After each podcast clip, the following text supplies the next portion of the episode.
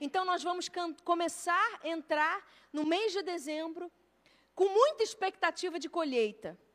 Mas o que Deus tem falado, essa palavra que eu vou ministrar hoje aqui, Deus me deu no, no meu tempo de quarentena. Enquanto eu estava em oração, o Espírito Santo, e eu falando com Deus, eu falei, Deus, é, as pessoas, nós precisamos aprender a confiar mais em Ti. Deus, nós precisamos te conhecer de verdade. Deus, a igreja precisa ser uma igreja gloriosa. A igreja e eu falando com Deus, falando Deus, Deus, Deus, eu quero um novo nível. Senhor, eu quero ir mais profundo. E o Espírito Santo falou assim: Mas como é que você anda? Você está preparado para aquilo que eu quero fazer na sua vida? Você está consciente da sua realidade hoje? Como é que você quer me dizer que você quer ir para um novo nível? Se você não está com a estrutura necessária para esse novo nível. Deixa eu te falar algo muito poderoso e muito importante. Muitas vezes Deus não te permite receber os milagres que você pede, porque você não tem estrutura para lidar com as dificuldades e com as lutas que você vai ter nessa nova posição. Então, o que o Espírito Santo tem me falado é: esteja preparado. Posso ouvir um amém? Esteja preparado, que nós possamos estar preparados para a colheita. E eu vou, vou ler com vocês um texto, se puder abrir para mim. Mateus 25, de 1 a 13, é uma parábola. E essa parábola é um dos, dos um dos textos das pregações de Jesus, que foram as pregações. É, é, Jesus, nesse, nesse capítulo 25, ele faz uma série de pregações escatológicas. O que, que é isso? Jesus está ensinando os seus discípulos sobre o final dos tempos. Quem aqui tem dúvidas de que nós estamos no final dos tempos? Nós estamos no final dos tempos. E Jesus ele está ensinando os seus discípulos e ele conta uma parábola para falar sobre isso. Só que quando Deus me trouxe à memória essa palavra, Deus falou comigo que é, é, era para que eu pregasse essa palavra, porque a vontade de Deus é que nós estejamos preparados, não somente para maior e melhor colheita do, de todos os tempos, que vai ser a segunda vinda de Jesus, amém? Mas também que nós possamos estar preparados para viver nessa terra. Como é que a gente vai viver? Quantos realmente reconhecem que o ano de 2020 tem sido um ano difícil? Tem sido um ano de romper limites, é ou não é, gente? Opa! Eita glória! Eu acho que eu nunca fui tão esticada na minha vida em todas as áreas como em 2020. Mas Deus está nos fazendo crescer, Deus está nos fazendo prosperar. E Deus está nos dando, nesse final de ano, a oportunidade de nós nos prepararmos para um ano de 2021, o ano profético da providência. Eu creio que Deus trará providência para cada um de nós em 2021. Amém? Então Jesus conta essa parábola. Parábola na Bíblia é uma história. É uma história simples, né? Com princípios muito especiais. Vamos lá. O nome dessa parábola é a parábola das dez virgens. E começa assim: Então, o reino dos céus será semelhante a dez virgens, que, pegando as suas lamparinas, saíram a encontrar-se com o noivo. Cinco delas eram imprudentes e cinco prudentes. As imprudentes, ao pegar as suas lamparinas, não levaram óleo consigo, mas as prudentes, além das lamparinas, levaram óleo nas vasilhas. Ou seja, elas levaram o azeite que estava na lamparina e levaram azeite extra. E como noivo estava demorando Todas ficaram sonolentas e adormeceram. Mas à meia-noite ouviu-se um grito: Eis o noivo! Saiam ao encontro dele. Então, todas as, aquelas virgens se levantaram e prepararam as suas lamparinas.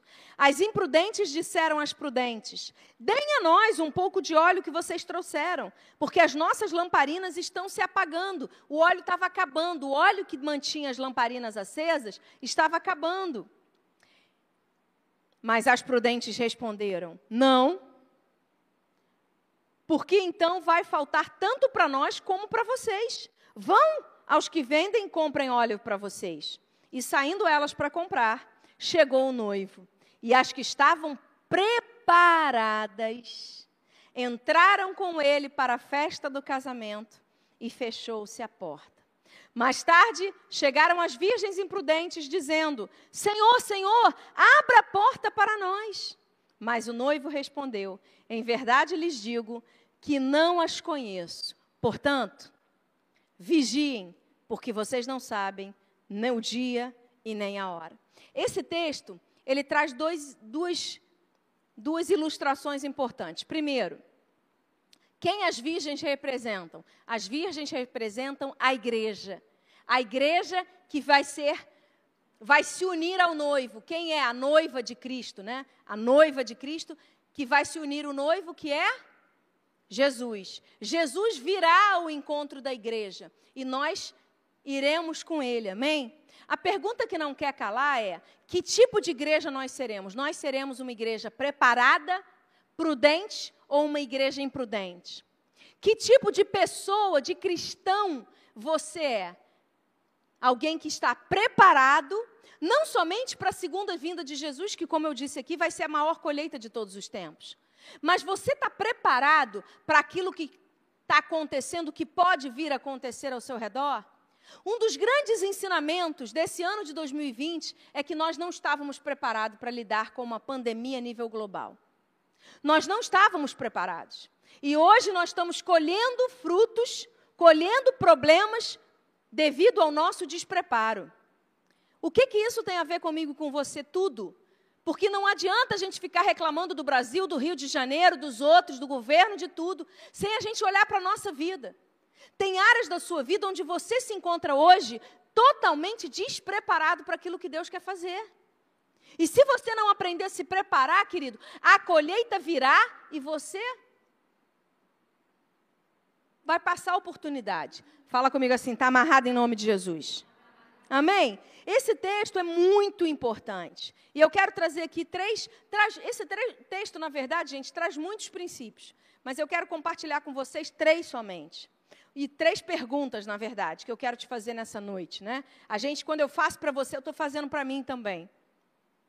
E a primeira pergunta é: quem eu sou? Esse texto fala de dez virgens. Virgem, talvez você, quando escute ou leia esse texto, você já logo conecte com a questão sexual, né? Virgem é aquela, que, aquela pessoa que não teve um relacionamento sexual. É a mulher que não teve um relacionamento sexual, é o homem que não teve um relacionamento sexual. Só que virgem aqui, no original, não quer dizer simplesmente isso. Virgem quer dizer, da ideia, o conceito aqui da, do, das dez virgens é: são dez pessoas que estão separadas para o noivo. Elas estão separadas, ela, o compromisso delas é com o noivo, não é com o mundo. Elas são pessoas que estão comprometidas com o reino de Deus na terra. Virgem é aquela que não se contaminou com o mundo. Ela não se contaminou com o pecado. Ela não se contaminou com outra, com outra pessoa, não se entregou a outra pessoa que não seja o noivo. Virgem na Bíblia traz a ideia de separação, de, de compromisso, de pureza, de santidade. O noivo vem buscar uma igreja que seja virgem. Ah, bispa, mas eu tenho um passado, eu tenho um passado. É interessante demais esse texto, porque essa parábola não fala que Deus, que o noivo vinha buscar as mulheres, ou que o noivo venha buscar as pessoas. Não. Fala que o noivo vem buscar as virgens. Por quê? Deus, Jesus não vai buscar todas as pessoas. Jesus vai buscar as pessoas que estão separadas para Ele aquelas pessoas que assumem um compromisso de buscar a presença dEle, de esperar por Ele, de se movimentar em direção a Ele, de estar na espera e na expectativa dEle. Posso ouvir um amém para isso? O apóstolo Paulo, quando ele diz lá em Gálatas, capítulo 2, versículo 20, ele diz assim: Logo, já não sou eu quem vive, mas Cristo vive em mim. E esse viver que agora eu tenho na carne, vivo pela fé no Filho de Deus, que me amou e se entregou por mim. O que, que Paulo está falando? Ele está dizendo o seguinte: que uma vez que eu entrego a minha vida para Cristo, não importa o meu passado, não importa a minha contaminação, não importa o tanto de bobagem que eu fiz, sabe por quê? Porque eu sou nova criatura em Cristo Jesus. É como eu, é como se eu me torno, eu me torno uma pessoa espiritualmente, emocionalmente virgem novamente. Entende? E isso se aplica tanto mulheres quanto homens. Eu sou justificado, meu passado é apagado e nós somos justificados em Deus. Romanos 3, 24 diz: sendo justificados gratuitamente por Sua graça, por meio da redenção que há em Cristo Jesus. Você é nova criatura? Deus tem um propósito novo. A questão não é o que aconteceu no teu passado antes de você entregar a sua vida para Jesus. A questão é como você está vivendo a sua vida depois que você entregou sua vida para Jesus. Se você tem vivido quem você é, quem você escolhe ser, Antes de você entregar sua vida para Jesus, você podia viver na prática do pecado, você podia viver longe de Deus. Mas no momento em que você entrega a sua vida para Jesus, querido, a vontade de Deus é que você viva na presença dEle. É que você viva não se misturando com o pecado, não se sujando o tempo todo, não é, negociando princípios da palavra de Deus, não fazendo aquilo que a palavra de Deus diz para você não fazer. Amém, gente? É isso. É isso. A pergunta que não quer calar é: eu tenho me contaminado com as coisas desse mundo? Ou eu tenho me mantido puro? E aí, querido, deixa eu te falar uma coisa muito importante. Você pode ouvir essa mensagem e pensar assim: a bispa está dizendo que eu, então eu não posso me relacionar com ninguém mais. Não é isso que eu estou dizendo. Que você não pode se relacionar com ninguém que não seja da igreja. O que eu estou dizendo é que você precisa ter força interior suficiente para sa saber separar o que é a escolha do outro e o que é a sua escolha. Amém? É poder se relacionar com os outros sem se contaminar.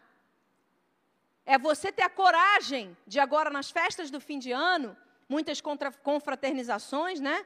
Porque mesmo com pandemia tem muita gente aí que os bares estão cheios, né? De festa de final de ano, é uma loucura isso mas infelizmente está acontecendo. É você estar tá numa confraternização de trabalho, seja onde for, e todo mundo está bebendo e você dizer: Não, eu não bebo. Ah, porque você é crente? Não, não, é porque eu cuido do meu corpo. Entendeu o que eu estou falando? Ah, não, o que, que vão pensar de mim? Ah, não, mas vão ficar me debochando de mim. Ah, vão ficar falando um monte de coisa. Querido, se santificar é ter a convicção de quem você é. E querer agradar a Deus muito mais do que você quer agradar os outros. É querer ser aprovado por Deus muito mais do que você quer ser aprovado por, por outros, pelas outras pessoas. Hebreus 12, 14 diz assim: procurem viver em paz com todos e busquem a santificação, sem a qual ninguém verá o Senhor. Quanto mais você se mistura com as coisas desse mundo, mais você perde a sua essência. Mais você se compromete. Sabe por que, que tem muitas meninas tentando, adolescentes, jovens, é, mulheres maduras tentando suicídio? Porque elas se perderam delas, nos relacionamentos que elas foram construindo. Ficaram na mão de homem, deixaram o homem ter controle da vida delas, deixaram, largaram mão de cuidar de si porque queriam agradar o homem. E aí foram frustradas, decepcionadas e hoje olham para a sua própria vida e não veem valor, não vê motivo para viver. Perderam a sua essência porque se misturaram com esse mundo. Ao invés de ficar conectado com Deus e ouvir que Deus te ama, que Deus tem um propósito para a sua vida e que Deus te ama e te aceita do jeito que você é, não, ficou escolhendo ouvir a voz de homem que diz que você não é bom o suficiente, que você não é bonito o suficiente, que você é uma porcaria, que você é isso, que você é aquilo outro, que trai você, que faz um monte de coisa com você. Essa nunca foi a vontade de Deus para você. Então, querido, estar preparado para a colheita é saber quem você é. É saber quem você é em Deus. E para você saber quem você é em Deus, você precisa conhecer o que ele diz sobre você na palavra dele. Amém? Nós temos lido nesses dias o, o no, no Job, né, na oração de, de manhã cedo, nós temos lido o livro de Jeremias. E é interessante porque o profeta Jeremias, o tempo todo, Deus, ele é usado por Deus para chamar a atenção do povo. E diz para o povo assim: olha, vocês estão insistindo em acreditar, em confiar, em adorar, é tudo aquilo que eu reprovo, Deus está falando.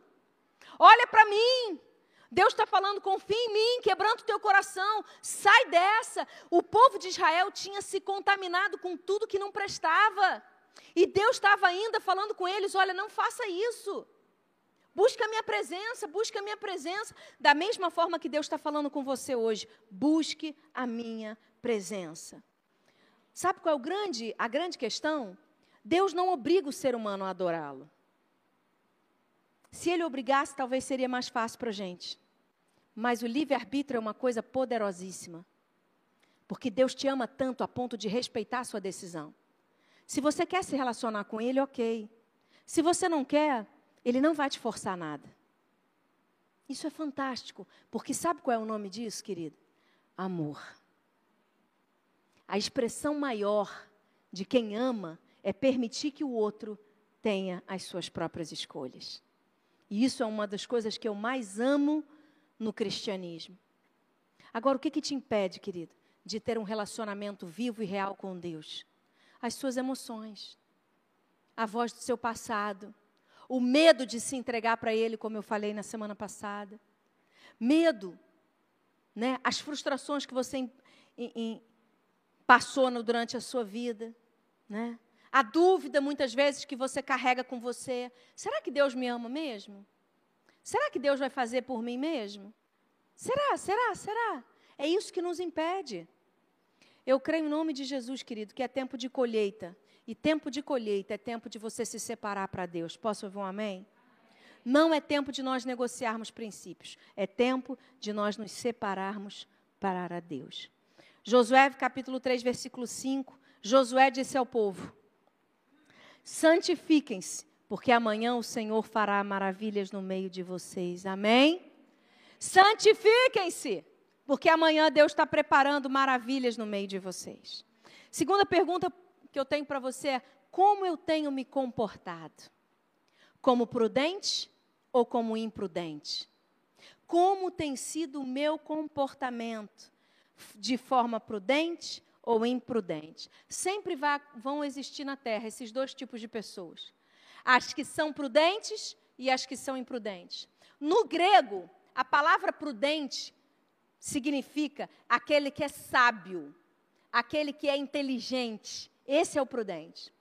E no grego, a palavra imprudente é aquele que é tolo, aquele que desperdiça tempo, Aquele que fala bobagem, aquele que não que está desligado do mundo, esse é o imprudente, né? É o tolo e incrédulo. Interessante porque esse texto que a gente lê, ele mostra os dois tipos de pessoas claramente. Ele diz assim: todas ficaram cansadas, ou seja, todas acabaram adormecendo. O que, que isso ensina para mim e para você? Todas as pessoas na face da terra vai ter um momento na vida delas em que elas vão enfrentar lutas, onde elas vão ser pressionadas pelas circunstâncias, onde elas vão se cansar, onde elas vão adormecer, onde elas vão ficar é, abatidas. Quem aqui, não precisa levantar a mão não, tá? Mas quem aqui já ficou com vontade de dormir na hora do culto? Já fez força para ficar acordado na hora do culto? Por quê? Porque muitas vezes a gente chega cansado de um dia de trabalho, a gente chega abatido, é muita pressão, muita coisa na cabeça. E aí a gente chega na igreja, parece que a gente relaxa, né, gente? Cheguei na casa do pai, e aí você dá aquela relaxada boa, ainda tem um louvor, e aí senta para a hora da palavra, você acaba relaxando mais e mais. Mas a verdade, o que você precisa entender é que todas as pessoas na face da terra, tanto as prudentes como as imprudentes, elas vão passar por momentos de necessidade, vão passar por momentos de desconforto, vão passar por é, momentos de crise. A questão não é se você vai passar ou não, a questão é quando você vai passar e como que você vai reagir a esse dia. Amém? Essa é a questão. Fala para a pessoa que está perto de você, fala assim, fica ligado. Deus está falando contigo. Amém? Nós vamos passar, querido. E se eu me torno uma pessoa prudente, se eu sou um prudente, eu vou ficar esperto. Eu vou ficar preparado. A prudente, ela fica, a pessoa prudente, ela está ligada, ela está preparada, ela está atenta. A pessoa imprudente, ela está desconectada, gente. O negócio está acontecendo aqui do lado dela e ela está olhando para lá. Sabe? Pessoa imprudente, vou dar um exemplo que todos vocês conhecem. Quem é mulher aqui, quem é mulher casada, sabe muito bem do que eu estou falando. Pessoa imprudente é você tentar falar com o marido na hora que ele está assistindo o jogo do Flamengo. Ele escuta o que você fala? Hein, gente? Não! Ou ele pode estar tá vendo o jogo do Vasco, ou do Fluminense, né? É qualquer jogo, se ele for fã de futebol, né? Ou então pode estar tá vendo é, uma, uma coisa interessante para ele, né? Você está vendo lá, está vendo televisão. Querido, você não vai conseguir a atenção dele. Por quê? Porque ele está completamente desligado de você. Sabe o que está acontecendo que Deus tem me falado? Tem muita gente na igreja hoje que está completamente desligado de Deus. Está completamente assim, Deus está falando, Deus está falando, Deus está falando, e a pessoa está olhando para nada, está distraída, está despreparada. E tem gente que quer milagre, mas não está preparado para o milagre chegar. Quantos solteiros nós temos aqui? Eu quero profetizar sobre a sua vida esse próximo ano, final de agora final de ano e início de, de 2001, se prepara, porque Deus vai trazer a tua bênção.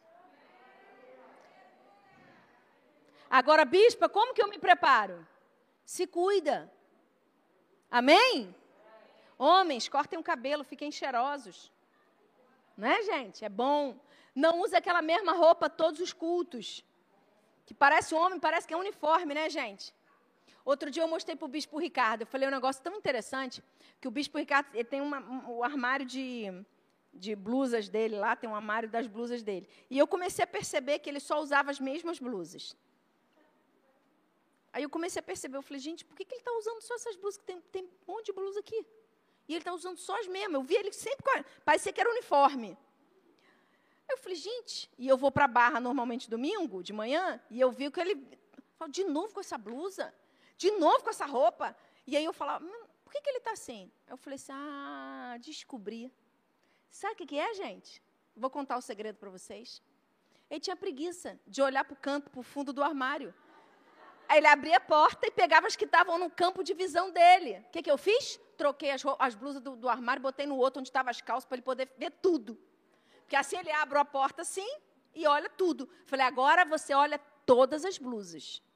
Você está olhando todas as blusas? Agora você olha, ó, tem essa, tem essa, tem essa, tem essa. Você não precisa pegar só essas daqui. Tá certo?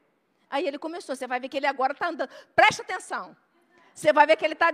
Tá, cada dia ele vem com uma blusa diferente. Por quê? Aqui, ó, mulher sábia. Entendeu? Querido, você está preparado? A gente, muitas vezes, fica olhando só aquele cantinho ali, ó e tem coisas acontecendo que a gente não está nem vendo. Prepara! Se prepara, se cuida, cuida da sua saúde, cuida da sua vida, cuida do, da sua vida profissional. Se prepara, começa a pensar no seu livro dos sonhos, começa a declarar a bênção de Deus sobre a sua vida. Posso ouvir um amém? É isso que Deus tem para nós. Não fica passivo, né? Ah, Para mim, o que eu mais aprendo nesse texto é que a diferença, a maior diferença entre as prudentes e as imprudentes, sabe qual foi, querido? É que as prudentes estavam preparadas para lidar com os imprevistos. Elas levaram azeite extra. Como é que você vive, você vive a sua vida? Tem gente que quer ser próspero financeiramente, mas não tem azeite, não tem azeite extra. Não tem uma poupança, não tem nada. Se vier o problema, você gasta, você torra tudo que tu ganha. Não tem, não tem, não tem, não tem nada, não tem nenhuma margenzinha extra para lidar com imprevistos. Fica doente, tem que tomar remédio, já era. E agora, como é que eu vou fazer para comprar remédio? Porque não tem azeite extra. Entende o que eu estou falando? Na prática do dia a dia. Ah, eu não tenho eu não tenho azeite extra, muitas vezes, dentro do meu casamento. O que, que é o azeite extra? É a disponibilidade de pedir perdão e de ser perdoado. Sabe? É, é acontecer um imprevisto. É, meu cônjuge falou alguma coisa que eu não gostei. Eu briguei com algum amigo. Né? Alguém falou alguma coisa que eu não gostei. É ter disponibilidade de dizer: vem cá, vem cá, para aí, para aí, vem cá. O que, que, você, que, que aconteceu? Por que, que você está azedo desse jeito? Né? Por que, que você está azedo desse jeito? Por que, que você está falando comigo dessa forma? O que, é, que, que é isso? O que está acontecendo? Amém, gente? Isso é você estar tá preparado para lidar com os imprevistos da vida. É você estar preparado para lidar até mesmo quando você recebe um confronto, quando você recebe um não, quando as coisas não saem da maneira como você espera. Aquelas virgens estavam esperando que o noivo chegasse logo, mas o noivo demorou. Deixa eu te fazer uma pergunta. Qual é a sua atitude quando o teu milagre demora? Qual é a sua atitude quando você a sua oração demora para ser respondida? Você tem azeite extra? Você tem óleo extra aí? Você tem um plano B, um plano C, um plano D? Provérbios 13, 16 diz que quem é prudente age com conhecimento, mas o tolo espalha a sua tolice. As imprudentes não tinham um plano B, mas as prudentes tinham. Deus está te querendo te dizer: você precisa ter planos B na sua vida. Se Deus fechou essa porta, eu preciso ter a convicção de que Ele vai abrir outra. Posso ouvir um amém? Se dessa forma não deu jeito, eu vou tentar outra em Deus, eu vou buscar Deus, Deus vai falar comigo e as coisas vão acontecer em nome de Jesus. E a última pergunta que eu quero te fazer nessa, nessa noite é exatamente essa: Como está o seu estoque de azeite? Como está o meu estoque de azeite? A gente tem azeite extra? Azeite, querido, fala de unção, fala da presença de Deus. Azeite fala de trazer luz para as trevas. O azeite era colocado nas lamparinas para gerar luz, para iluminar o caminho das pessoas. Era comum, era um costume judaico naquela época, por isso Jesus usou essa, essa história, porque era uma história que todos eles conheciam. Era comum, né, antes do casamento, que o noivo fosse até a casa da noiva e que ela saísse ao encontro dele.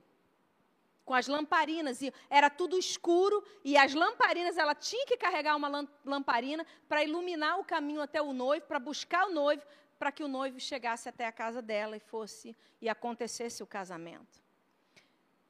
Azeite fala da unção do Espírito Santo, fala de tudo que é sobrenatural na sua vida, querido. É o azeite, é a presença de Deus. Interessante, sabe o que? É que nenhum ser humano tem como gerar o azeite em si mesmo. Ele precisa buscar o azeite. Bispo Ricardo é fã de azeite. Ele não come nada sem azeite. Lá em casa, azeite é uma coisa que a gente compra muito. Porque tudo ele bota azeite. Ele gosta de azeite. Pergunta que não quer calar é: você tem colocado azeite na sua vida? Você tem azeite extra para lidar com as dificuldades.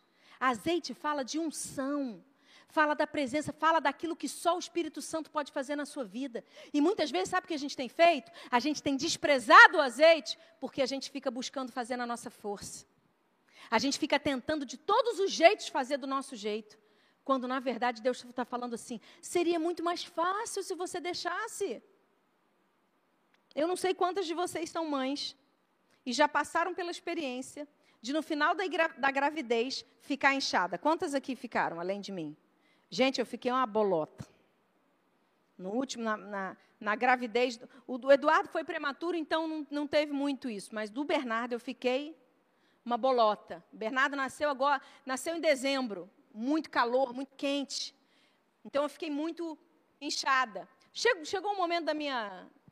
De um dia para o outro, eu fui olhar para o meu dedo e vi que o meu dedo estava inchado a ponto da aliança tá ter ficado presa. A aliança ficou presa ali no dedo. O que, que eu usei para tirar a aliança? Azeite.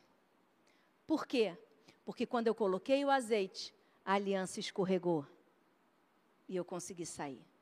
Deixa eu te falar uma coisa. Tudo que é difícil enquanto você tenta na sua força, quando você permite colocar o azeite de Deus, fica mais fácil. Eu profetizo isso sobre você nesses dias. Você hoje vai receber a unção do azeite, a unção do Espírito Santo sobre você. Para que aquilo que tem sido expectativa, para o milagre que você precisa, você possa receber. Hoje de manhã, nosso, no nosso devocional, a gente cantou uma canção que é o Cântico de Maria, né? Canção super antiga, que fala assim: o refrão é, no final, tem enchido nossas lâmpadas com o óleo do Espírito, tem feito sua vida florescer. Eu quero profetizar essa palavra sobre sua vida hoje, querido. Eu não sei se o teu estoque de azeite está só para o aqui agora. Eu não sei se o teu estoque do azeite está no mínimo. Existe esperança para você. O azeite você precisa buscar. Você bus precisa buscar onde? No altar de Deus. Você quer uma forma de buscar azeite? Amanhã nós vamos ter vigília. Você quer buscar azeite novo? Teu estoque está baixo? 7h14 da manhã. Semana da santificação, Job. Quer buscar mais azeite? 5 horas da tarde, oração. Vigília. Revisão de vidas no sábado. Ceia no domingo. É intenso dezembro. Nós estamos como igreja te dizendo que você tem todas as oportunidades para buscar o azeite que você precisa na sua vida. Sabe por quê? Porque quando você busca o azeite de Deus, você vê o milagre se aproximando. Quando você busca o azeite de Deus, querido, você consegue enxergar o teu milagre vindo. Você vê o noivo vindo e você corre em direção a ele diz: Eu não vou largar você. Eu não vou te largar. Até o final da minha vida eu não vou te largar. Amém? A Bíblia diz lá em Levítico 24, 2: Ordene aos filhos de Israel que tragam azeite puro de oliveira, azeite batido para o candelabro, para que haja lâmpada acesa continuamente.